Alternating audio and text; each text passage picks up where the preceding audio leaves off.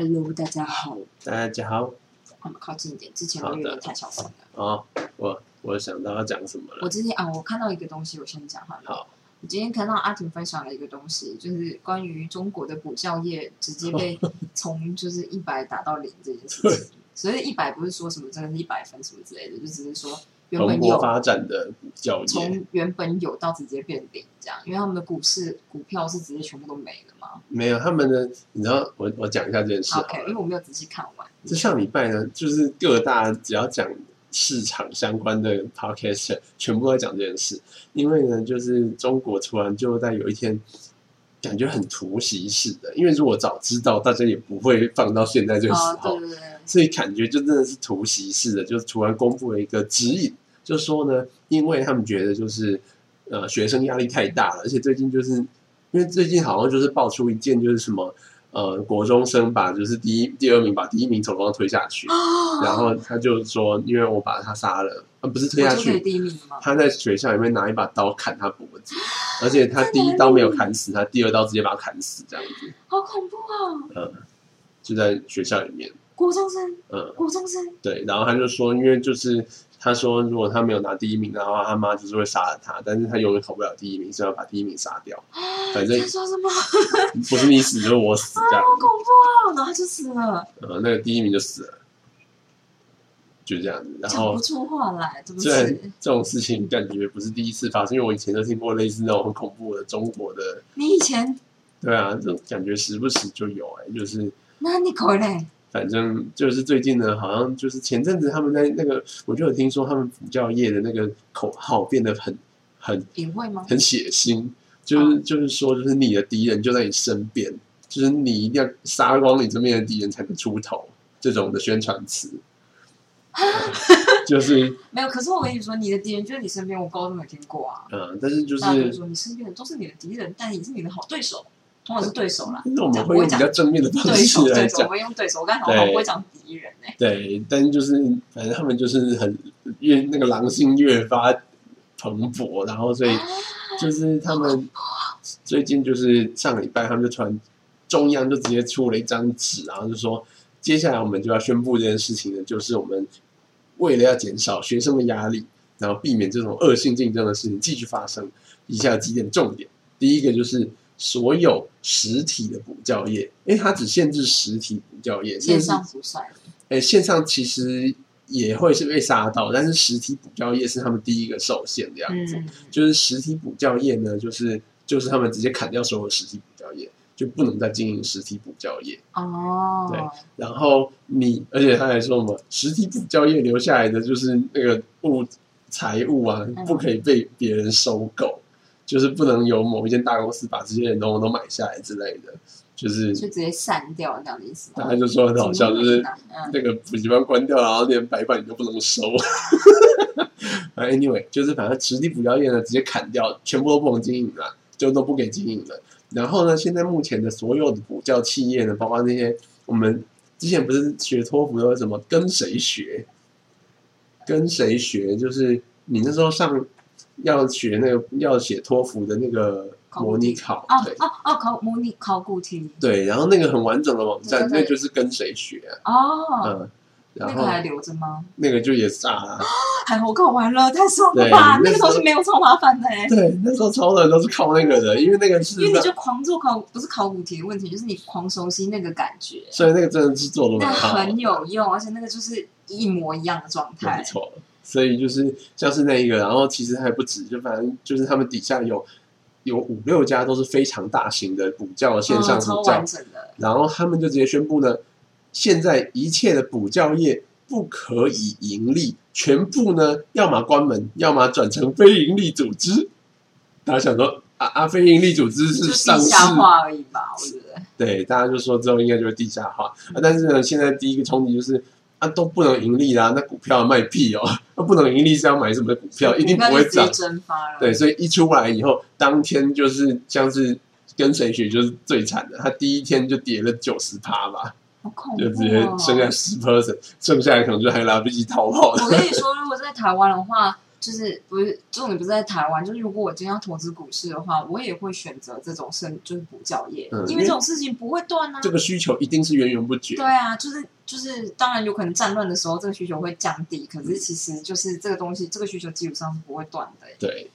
好恐怖哦！对啊，所以之前其实他们那些股票在今年年初的时候，哦，这涨得很夸张，都涨了很多倍，就就这一次就直接砍光，然后大家就是觉得这个看起来是不会再回来了，就是他就是死了，这件事就是死了。好恐怖！呃之后说什么？只有可能转为地下化，但是说在地下化，你就是你也买不到股票啊，这股票就当壁纸吧，就卖多少钱就赚多少钱吧。我可以说过一件事嘛，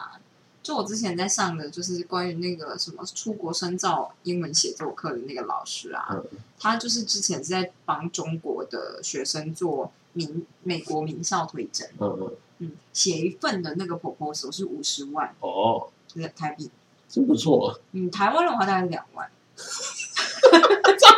对，所以他就觉得没有必要接台湾的，你懂吗？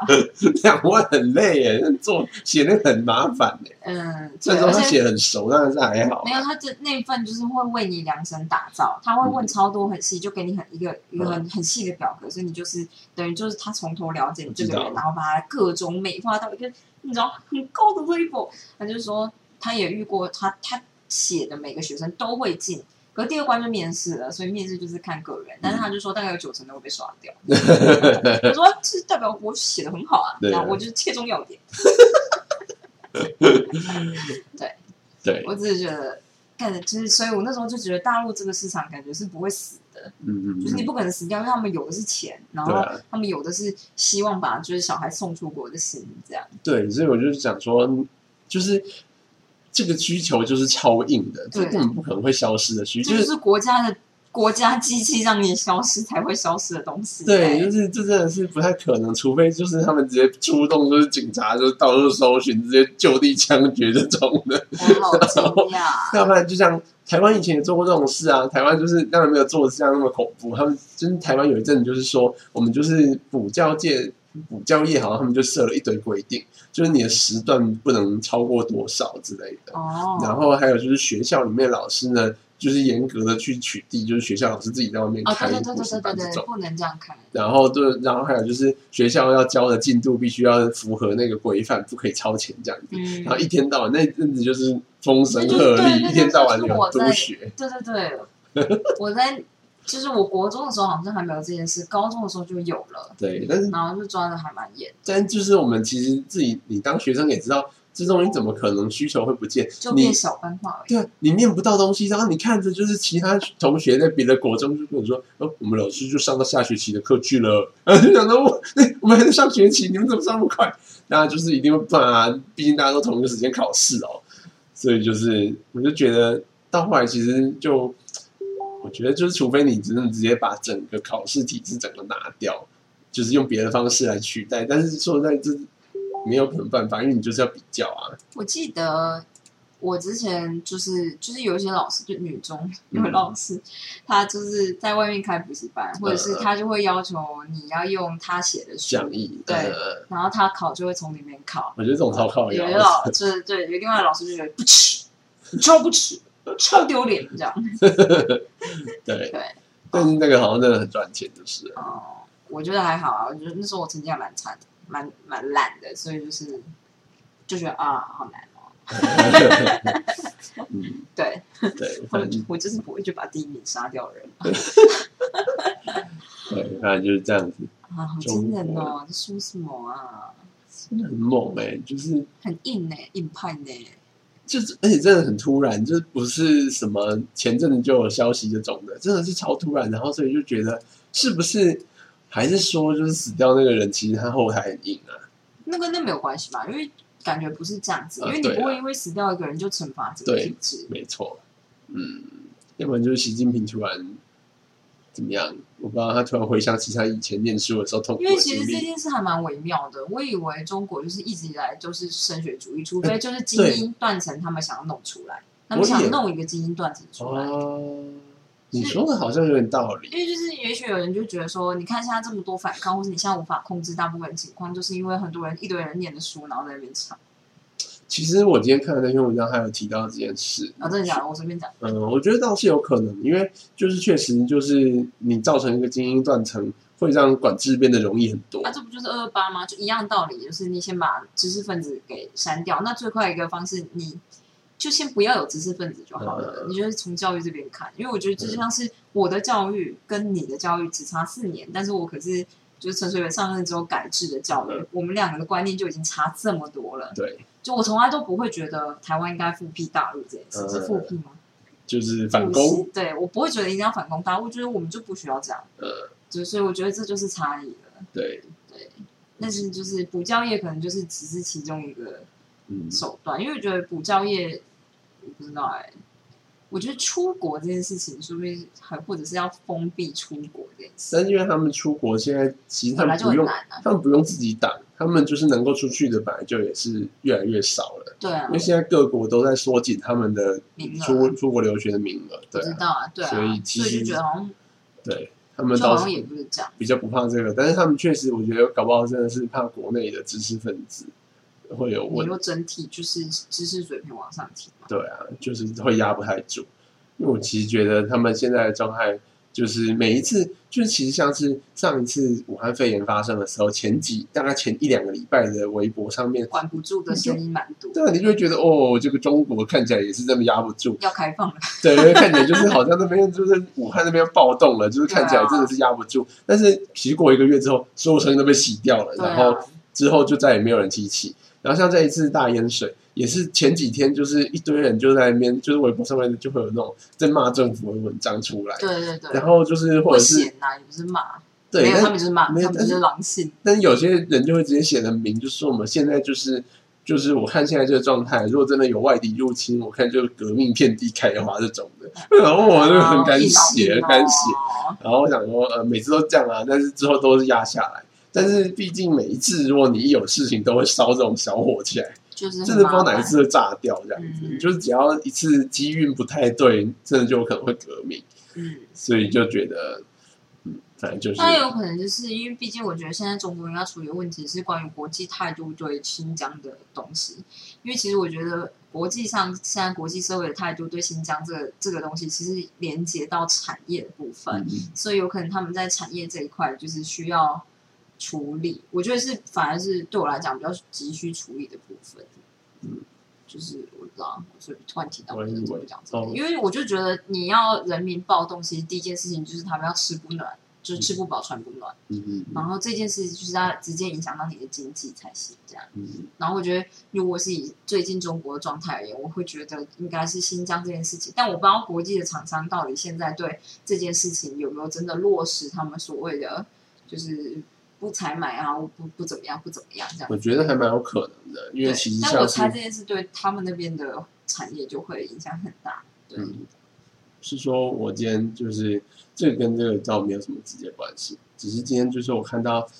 联合报有一篇社论，也不是社论吧，就是他们就是转角国际的那个专栏呢，嗯，在讲说为什么立陶宛就是最近好像就是挺台湾挺的很多哦，对啊，我觉得很猛哎、立陶宛明明就超小的国家，嗯，然后就是因为它的社会结构并不需要靠中国，是不是？对一一方面当然是因为他们对中国的依赖很小，现在他们其实有时候只是为原物料的关系需要从中国进口比较便宜，嗯，但其实原物料占比没有到很大，所以就是他们现在目前其实都有替代的原料来源，嗯。所以他们并不怕中国的制裁。然后另外一方面就是，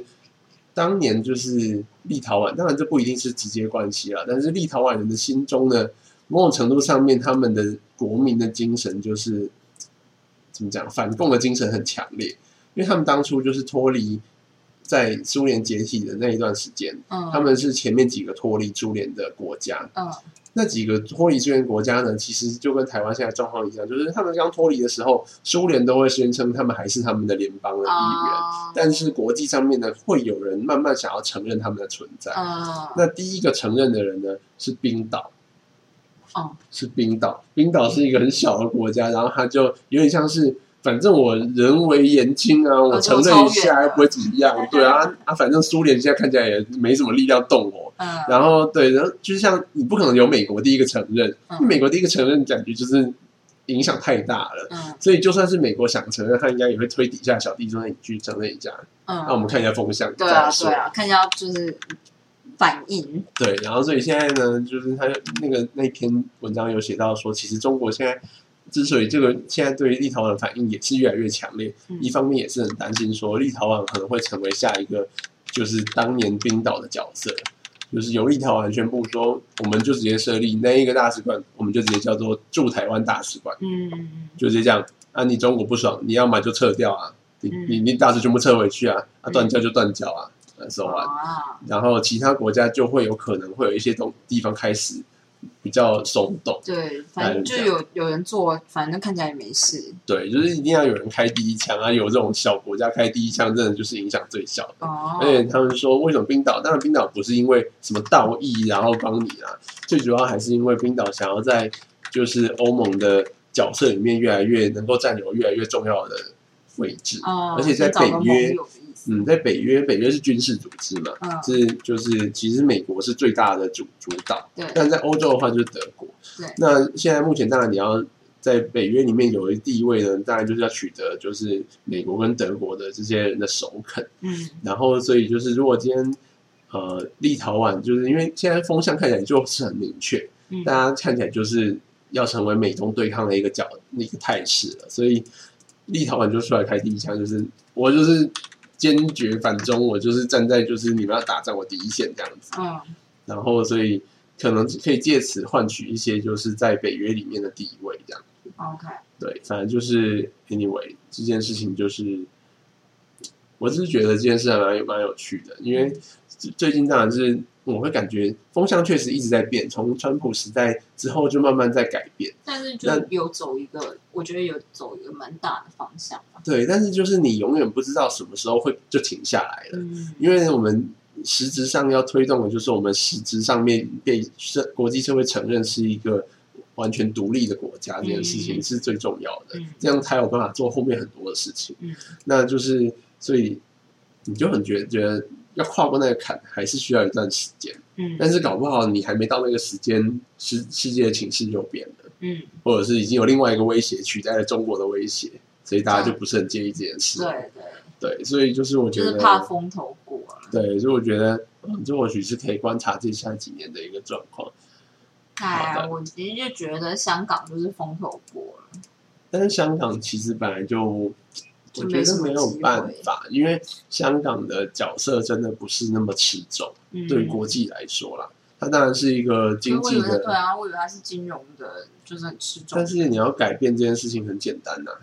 就是中，毕竟你就是中国的一省，一个一个区块，嗯如果中国今天要直接取代你香港，他也可以直接说我们就是直接把上上海划成就是特别行政区，哦，对了，然后这边一切你们就自己选自己的首长这样子。嗯反正这边人比较听话，我让你们选，嗯。这也很难很容易就取代，因为那个是一个其实要是我虚拟就会这么做的东西。，嗯因为我就会觉得，就是，哎，我觉得这是这件事当然跟我高压的状态有关系。我自己就是一定会就是很严格的执行，不吵闹。就是如果我要惩罚一个人，我可以不用限制你，但是我可以给听我的话的人很好的利润。嗯嗯嗯你就会觉得那边的人当然就觉得啊，你看你看，就这样就够了，嗯嗯嗯嗯嗯，就很好控制人性的方式。对啊，所以其实我觉得香港很难，因为香港说实在，它真的就是像是它的地理位置就是像是金门马祖这样子，它就是沿海小岛而已，所以它没有什么战略的意义在。嗯，所以就是比较难呐、我就觉得香港那时候大家愿意帮他声援就已经极限了，真的也不可能多做什么。嗯，我觉得香港好可怜哦，对啊，所以就是真的也是没办法。嗯，好吧。好的，我我你是要分享这个吗？不是吧？我只是要讲一下说这个这个最近就是股票就是一个大爆点啊但是我你今天觉得运气很好，居然在前两天全部卖掉了。我原本也没有打算卖，只是刚刚好就是遇到一些事情需要用钱，我就赶快把它卖掉，卖光光卖光光。然后昨天美股就，其实我在卖美股的时候就发现它已经跌了一天了，嗯有一些已经变得就是掉下来一小段了。嗯然后想说，好好好，才刚掉下来，赶快卖掉，赶快卖掉。然后呢，台股呢，我在前天也说卖卖光光卖光光。然后我那时候还在想说，因为有一两只呢，赚很多，赚了就是整整翻倍这样子。我想说，啊，就蛮爽的，卖啊，我知掉、道是你疫苗股嘛，不是不是，疫苗我完全没买，哦，我是买就是那个那个什么？二级体，那什么？啊呃半导体元件，哦，反正就是一些汽车零件这种东西的东西听人家说买的，对不对也不？是，啊，是吗？你自己决定要买的呃，那个就是新一代的半导体，？OK，对，然后反正那系列呢，其实我觉得那个系列还有很大的发展空间，但是它最近就涨很凶，然后就觉得啊，是不是卖掉很可惜？然后想到算了，我就要用钱了，就卖掉。嗯，然后昨天就跌了一根，一整根跌停下来，就是十趴。嗯，今天又再跌十趴，然后这样说，呃，真的运气很好哎、就是真的是我就差两天，然后就直接硬生生差了二十 percent，嗯，对，就是这还凭样子。着侥幸心态，我就觉得这真的是赛道的，这完全没有任何道理。我真的就只是刚好要用钱卖掉，就我。觉得就是运气很好，然后怎么说呢？完全就是无法复制，对，就完全无法复制，这完全没有实力的有点太意外那跟就是什么经济状态没有关系，就是跟大环境或什么看什么指数都没有关系，那就只是突然发现自己需要钱，就只好把它弄出来。呃，不过就是其实我还是留了像是定期定额投资的零零五零，我还是没有卖掉啦。反正就是那种东西，我就觉得越跌越买也没有什么问题。哎，那这样子的话，我是不是很适合在最近买入零零五零啊？可以啊，你可以就是定期定额买一点买一点啊，因为反正我其实觉得嗯最近 会跌有点像是一个大趋势的感觉。为什么啊？嗯，我前几天有上个礼拜的 podcast，就是大家一直在讲这件事，但是就你说是最近为什么会跌这样吗？是因为之前就是一直涨这件事情，所以它就是回归一点。可能可以这样说，那就是其实每一次的涨跌，你都很难找到明确的理由，嗯只是说就是现在的状态是，呃，应该说比较像是因为美美股先整个跌下来了，对，台股很快就跟着跌下来。哦，台股本来就有点跟着美股在走这样。应该说，如果两边不同步的话，可能各自有各自产业的原因。嗯如果你完全资金流向都是一起缩减的话，嗯，那代表说，这代表这个世界上最主要的资金，因为最主要的钱都是在美股，对，然后所以美股如果钱呢，他们都大部分的大户都把钱拿走了，所以整体都下跌的话，那其他的市场基本上也都连带会受影响嗯影响，表示这世界上大部分的人都觉得钱这时候呢，可能要挪一些出来，不要放在股市里面呃，的想法，就是因为去年会涨很多，你不要放股市的话，会放在房市吗？嗯，其实也不会、欸，就就是是不一定。就是其实股市跟房市有时候会有一点连带的关系，嗯。因为就是他们其实都是一种怎么讲，可以孳息的标的嘛，就是你可以孳息就是你存续有有有利息，哦，OK，就是当然或多或少嘛，就是你就像是以前资，就是你要利息最简单就是存定存，对，但后来银行就觉得这无利可图，所以他们就越拉越低这样子。那后来就是你要承担更多的风险才能拿到那个钱。那像是当市场上钱一大堆，像是去年美国狂印钞票的时候，嗯市场上就多出超多钱的啊、对，那当然，如果你刚好要用钱的人，你当然是拿钱去花在生活费上面。是最爽的。对，但是如果说你刚好那时候没有要用钱，结果你拿到十万块，哎，那我也没有买电器，还也没有买什么，那还不如要不然就投个，反正拿个拿个去买大盘的那个 ETF 吧。嗯就这样子，可能就是这种想法，就是或者是说有些人他钱更多，他觉得要不然我就是最近附近刚好有在卖房地产，要不然我就先买一点我已经是买房子的。这种的啦。就是其实这都一样，就是你如果手头上有闲钱，那就是你会把它放到相对风险跟获利比较能够 CP 值最高的地方，这样子。对，所以其实嗯，大概是这样。一般来说，反向的东西是债券。嗯，就是在很保守的时候呢，就是只有呃大家其他地方都跌，大概就是只有债券会明确的涨上涨，嗯因为债券有点像是债券有可能是政府发的或者是公司发的，嗯，债券的意思就是政府或公司跟你借钱啊，啊，对，借钱然后我会还固定的那个那个利息给你给你，对，然后时间到再就是给你领回去。没错啊，所以在市况很差的时候，大家都缺钱，所以政府跟市场的那些公司就会开很好的条件跟你借钱。我知道，对，所以就是这是很很多人会做的，就是把股市跟债市两个配一个比例，嗯，因为这两个基本上都是反向在走的。哦对，所以当市场很旺的时候，你投在债市里面，基本上那个钱就是放在那边定存的感觉，嗯，利息很低这样子，但是其实不失为一个好办法，好的，大概是这样子。好，我知道，其实我知道啦。好的，我们就是我好像有一件事要讲，我今天认真看了一下，我好像跟你提过这件事，但我不知道我有没有在 podcast 里面讲过，因为我最近又在看人家买包包、名牌包这件事情，然后我就觉得，哎、你知道，呃，那个叫什么爱马仕，嗯就是爱马仕包包的包某一款包名就叫铂金，就是 Birkin，、嗯，所以铂金包你不是说他觉得很，你不是觉得他很丑吗？我觉得他蛮丑，但这不重点。嗯，就是他们有很出很多不同的典型的包款或什么之类，就是大家都要会想想要的东西。那呢，就是实际上就是这件事，我真的是最近认真看才发现没有错，就是这样。爱马仕呢，不是你走进去就可以买包包，嗯，不是这样子的。包包要不要卖，你是要看 sales 的。哼，就是或者是或者是说放在外面的是随便都可以卖的，然后你真的要特定款式，没有，你放在外面的，就是只只要是包包都会有人要，只要是经典的包包，就比如说铂金包这种这个款式，或者是忘记叫什么另外一个名字，就是就是经典的款式呢，大家都会有。那哦你要怎么样买到这个东西？你要有你的消费记录，就是第一件事情，那就是我之前有说讲过，就是你要你要先买一些别的东西，没有，就是你要先，你可能可以跟这个 sales 很好，然后你一直以来都买一些别的东西。嗯这边分三种，就我今天看的，它们分三种。第一种就是你是新入户的客人，你是没有消费记录然后你就很怕、啊，然后但是你就觉得说啊，可是啊我又没什么钱，就是我怎么可能就是一次就给你买个珠宝，然后一次珠宝就是几万块美金这样子？嗯那我有几万块美金的话，我 我还是要跟人家证明什么？对，所以其实爱爱马仕呢，就是如果你要买到包，你买珠宝一定会有包，嗯你买到珠宝一定可以拿到一就是一一到两个一一个包包这样子的意思。嗯嗯嗯然后如果你就是爱马仕最贵的就是珠宝，接下来就是衣服，因为他们的衣服也很贵，可是就是可能就是你相对其他精品而言，它的衣服超级贵，嗯但就还好，你懂吗？那所以就是呃怎么说？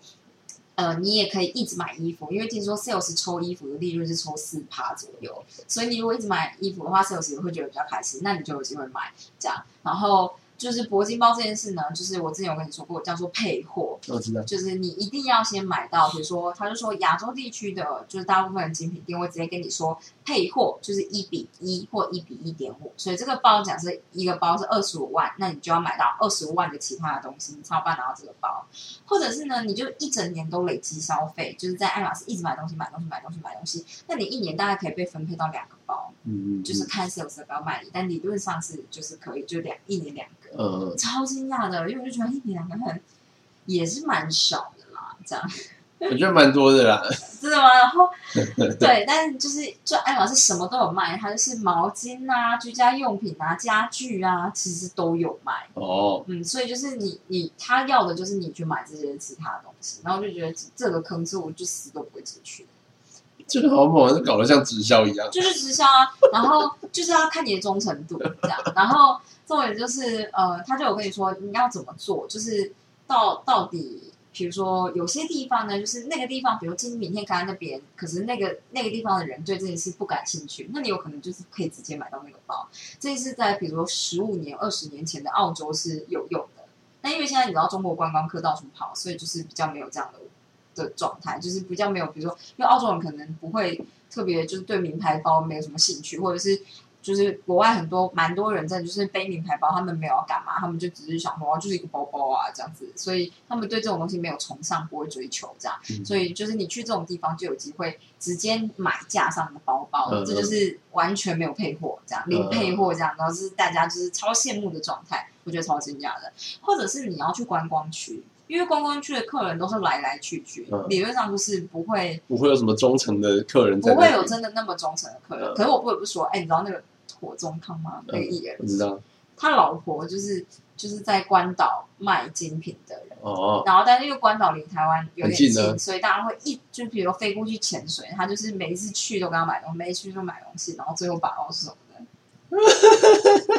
最后的意思是说，就是度假度假的地方，有可能就是会有有钱人，你懂吗？就是嗯我可能就是每年，就是我我每年夏天都要去一趟夏威夷，嗯嗯嗯我每年去夏夏威夷就要花掉一百五十万这种，那你就是你就算是某种程度就是很忠诚的那个客人了，这样。但是呢，就是另外就是就是一个说法，就是你如果去观光区，你就是比较容易用比较低的配货的钱直接拿到这个包嗯这样。对，我懂这个意思。没错，我就觉得很然后机场的就是名牌包，呃，哦机场机场的就是爱马仕是不卖这这几款经典包的，哦，是啊，没错，机场的不卖哦，因为机场就客人也是来来去去，因为机场不可能会有什么忠诚库，因为你你就非洲真的要买机票去飞，但我觉得还蛮惊讶的，对，好特别哦就。是经典的包款，你在那里是买不到的。哦我可能要看到就是比如说世界经济下滑到某个程度，机场开始卖就可以去买了。我个人就是想说，我要看一下这些包包，因为你知道，就是啊，但我在瑞士，我不是在一个什么，你知道，就是如果我离法国很近，我如果去二手店有机会找到一个快烂掉的包包，然后一眼识出它是名牌包，我用很便宜的价钱，比如说三千块买下来的话，我就会买。嗯嗯嗯嗯，这是我的想法。我觉得可以，对，我觉得还不赖。对我可能就是就是我就是想要做这种事的人，这样。对，之前就是有些人就是在研究，就是很多人买那个叫什么、啊、Remova 的行李箱，啊、都是为了拿来变卖的。可是因为我就觉得那个只要撞到我，我身为买的人，我就跟你说我不要。哎，对对，所以我觉得那个太亏了。对啦，如果你带回来的时候撞到就吃屎。对，而且我后来觉得 Remova 真的太贵了，就太重了，我讲错，对它真的太重，它就价钱是一回事，我觉得，因为很多价钱行李箱价钱是这样，对，就是没有那么贵，可是我觉得它太重了，它就是很很给我那种没有科技的感觉，可以装核弹在里面，真的吗？乱讲。不是吧？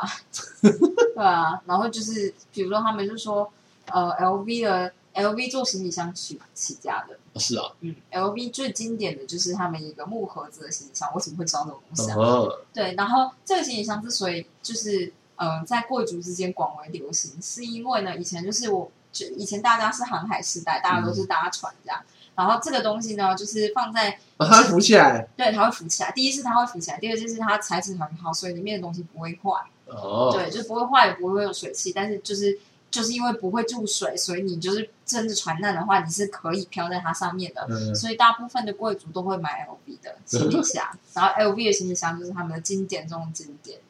这样。对哦，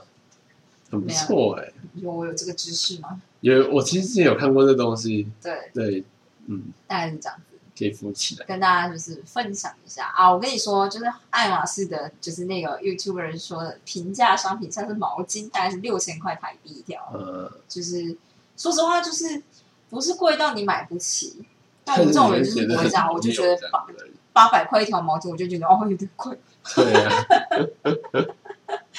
但就是这样子，就是这类的东西，而且他就说，嗯，就是如果要配货的话，就是他就是那个 YouTube 就是说，如果配货，他建议你买什么东西，他就拿出了爱马仕的拖鞋，我就觉得、嗯啊，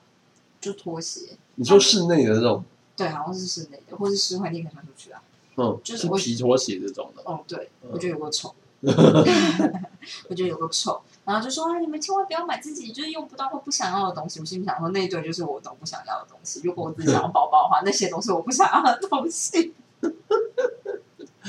那那就是基本的代价。可是我觉得，就像你说，这真的太像直销了，这就是我不会喜欢的事情。对，这就是我会宁可找代购，因为我就觉得代购你只付一点，就算你是付一点二倍，你不是真的付成二点二倍，哎、嗯就是这件事完全不一样的状态。对，因为其实代购它就是会是一个很忠诚的客户，对，因为代购其实就是他也需要这个东西，嗯但其实我就不需要花这么额外的那么多钱，对我只要花手续费给你，对，如就是果多个十趴、二十趴给你。对，我觉得应该就是因为我不是真正的有钱人，所以我不会觉得说，反正我 even 就是我这些东西我都会买这些，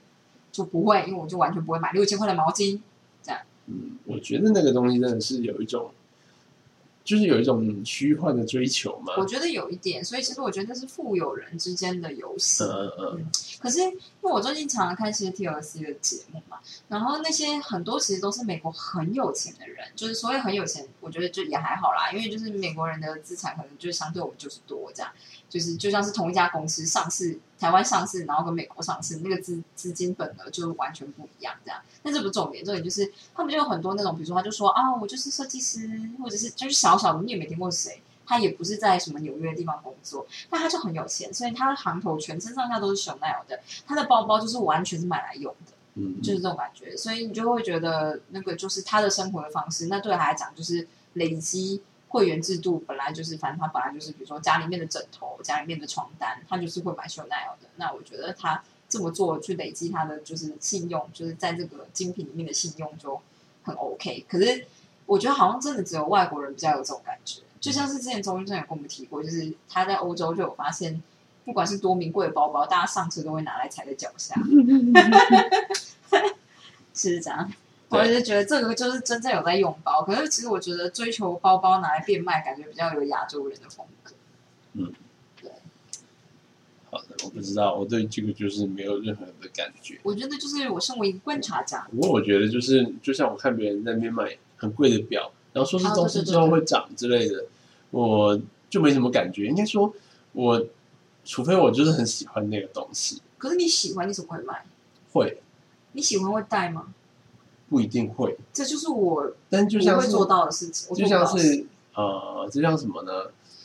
就像说我今天很喜欢一个望远镜，对，但是望远镜的材质做超好，嗯，然后这东西呢，你就觉得这东西就是很好，我喜哎，欢。对了，就精品，我觉得这就是是艺术品吧。但是对，但是就是呢，我如果真的喜欢，然后我又会想用，然后我又同时觉得这东西以后会涨的话，我可能就会买一个自用，一个拿来就是留着以后卖。是漫画？吗？对，这种还有一个传教。以前呢、就是 以前就是我觉得宅文化这件事情没有这么发达的时候，嗯。然后那个时候就是那种什么东森或者是 TVBS 都会做那种很夸也很夸张的，